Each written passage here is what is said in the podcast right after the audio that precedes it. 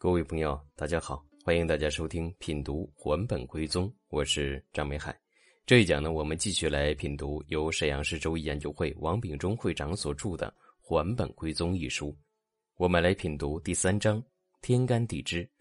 说到天干地支啊，我相信很多呢对传统文化有一些了解的朋友，或者说呢对易学有一定认知的朋友，并不陌生。在我们生活当中呢，也经常能够见到天干地支的身影。比如呢，大家翻开日历啊，日历当中呢常常会写，比如说二零二零年，它下面呢常常会写庚子年；比如说呢二零一九年，它下面呢会写己亥年；再比如呢夜里的二十三点到凌晨的一点钟就为子时，凌晨的一点钟到三点钟呢为丑时。所以呢，天干和地支呢在我们生活当中的应用。还是非常广泛的。十个天干：甲乙丙丁戊己庚辛壬癸；十二个地支：子丑寅卯辰巳午未申酉戌亥。如果大家呢深入的来研究六爻预测学，或者呢研究四柱预测学，大家会发现啊，其中重点要研究的内容就是天干和地支。那么这当中呢，就有一个问题：什么是天干地支？天干地支它的本质是什么？关于这个问题呢，有一本书上面呢有说明，这就是呢隋朝萧吉所著的《五行大义》这本书。在《五行大义》这本书当中呢，对天干地支的来源有这样的论述：大脑采五行之情，占斗鸡所借也，始作甲乙以明日，作子丑以明月。这句话当中呢，甲乙指的就是啊十个天干：甲乙丙丁戊己庚辛壬癸。子丑就代表呢十二个地支啊，子丑寅卯辰巳午未申酉戌亥。那么天干地支怎么来的呢？啊，按照消极的说法是啊，大脑采五行之情，占斗鸡所借也。首先我们要了解大脑是一个什么样的人。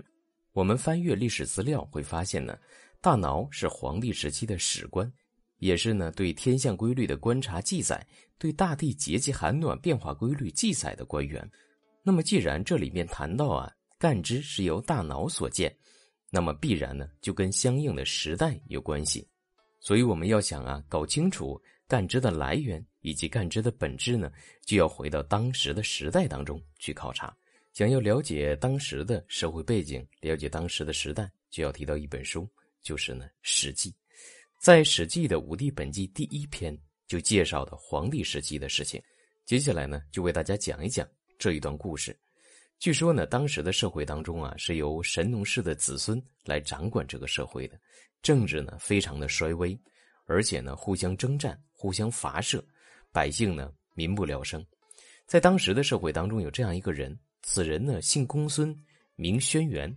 据说啊，这个人在非常小的时候啊，他的头脑都非常灵活、非常敏捷，能言善辩，善于言辞。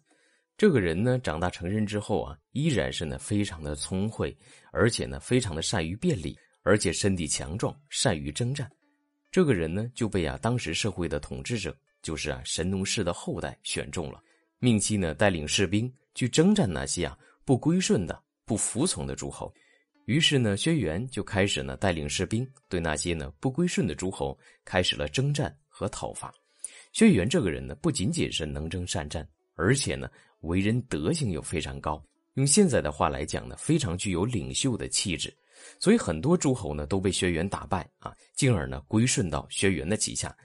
同时呢，有一些诸侯一看呢，轩辕能力如此之强啊，而且呢，此人呢德行又非常高，于是很多诸侯啊又主动的归顺，这样呢，轩辕的能力就非常的大了。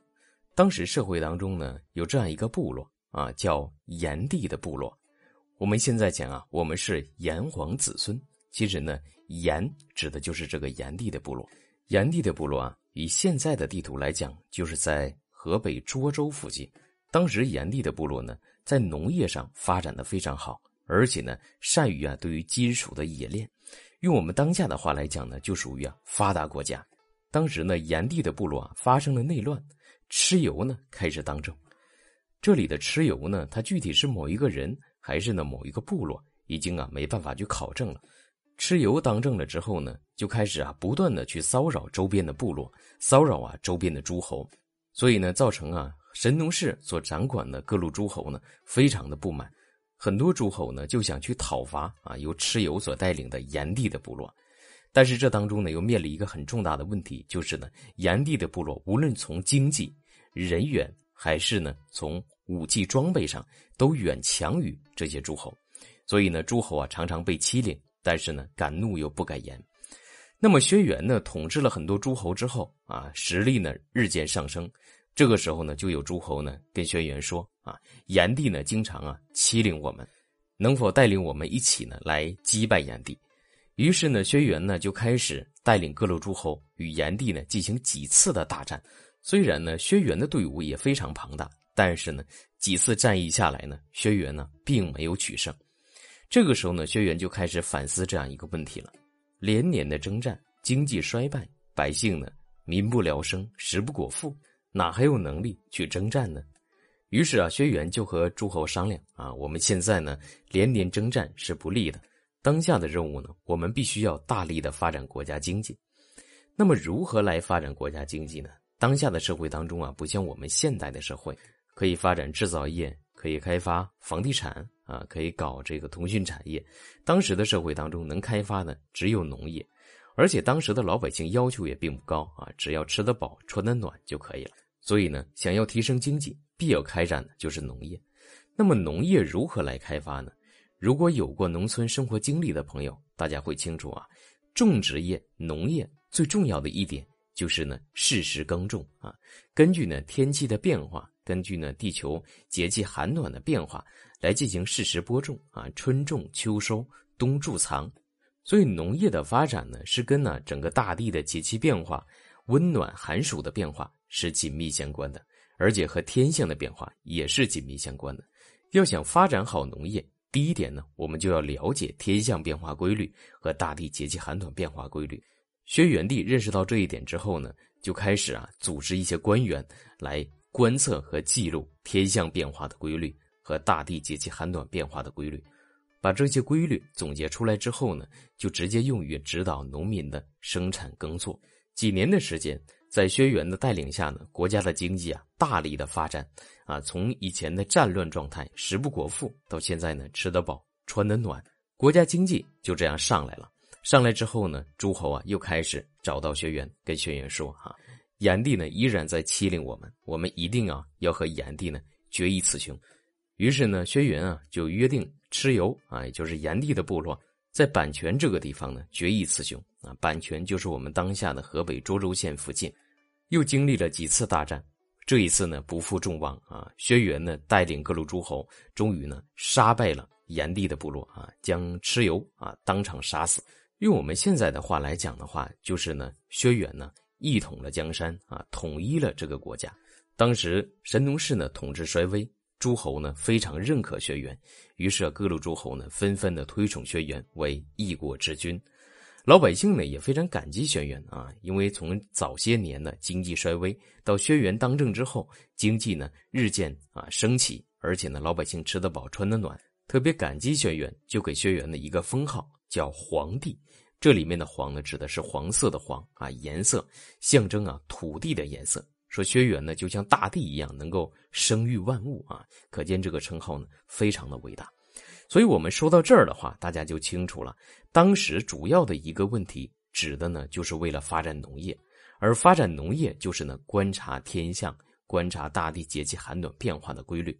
但是呢，这当中啊，并没有明确的提出干支的概念。那么，干支的概念是在什么时候产生的呢？应该说啊，黄帝时期是一个雏形。又到了皇帝的后代，到尧帝的时候，尧帝啊继承了先祖的遗志啊，继续的大力发展国家经济，发展农业。尧帝呢，在全国各地啊，东南西北四个方向安排专门的官员，这些官员呢，上面来观测天象的变化，下面呢来观测大地节气寒暖的变化，然后将这些变化进行总结，制定了当时的历法的概念。所谓的历法呢，就是啊，用一些符号来标注不同的年份，对年份呢已经有了一些记录，同时呢制定了节气的概念啊，规定呢一年有三百六十六天，设置闰月来进行调整，又规定呢一年有十二个月份，那么将这些内容呢，通通的下发给社会当中，用于呢指导生产时间。这是呢第一次啊历法的产生。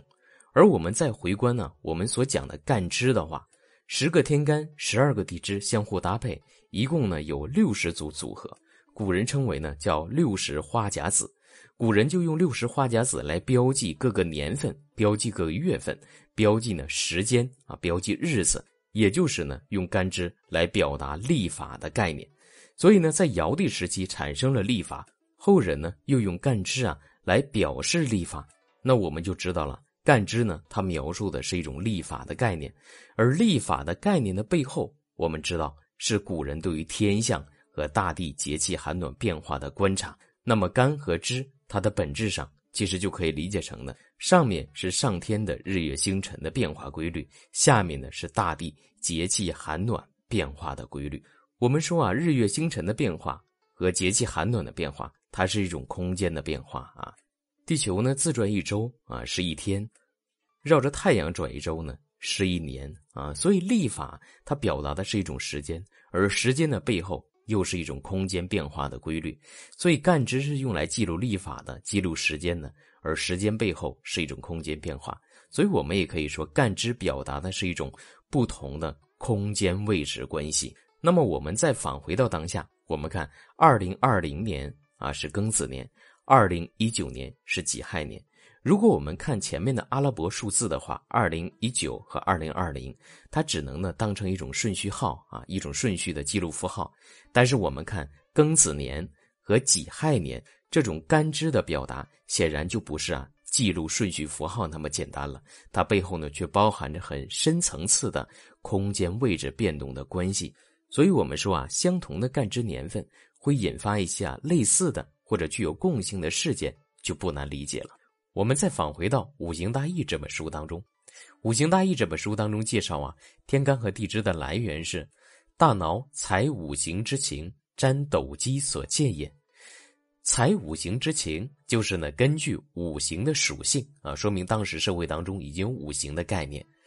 占斗基所见也，斗基呢就是啊对于天象观测的工具啊，根据呢天象变化的规律。来建立的，始作甲乙以明日啊，开始呢做甲乙丙丁戊己庚辛壬癸十个符号以明日，明是明记标记啊，用来标记天的变化规律，日就是天啊。做子丑以明月，子丑就是十二个地支，子丑寅卯辰巳午未申酉戌亥，做十二个地支以明月啊，明是标记，月是大地节气的变化。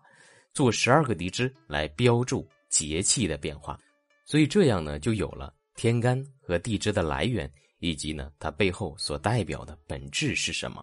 好了，关于天干地支的来源呢，今天啊就为大家介绍到这里，感谢大家的收听，欢迎大家持续关注，谢谢大家。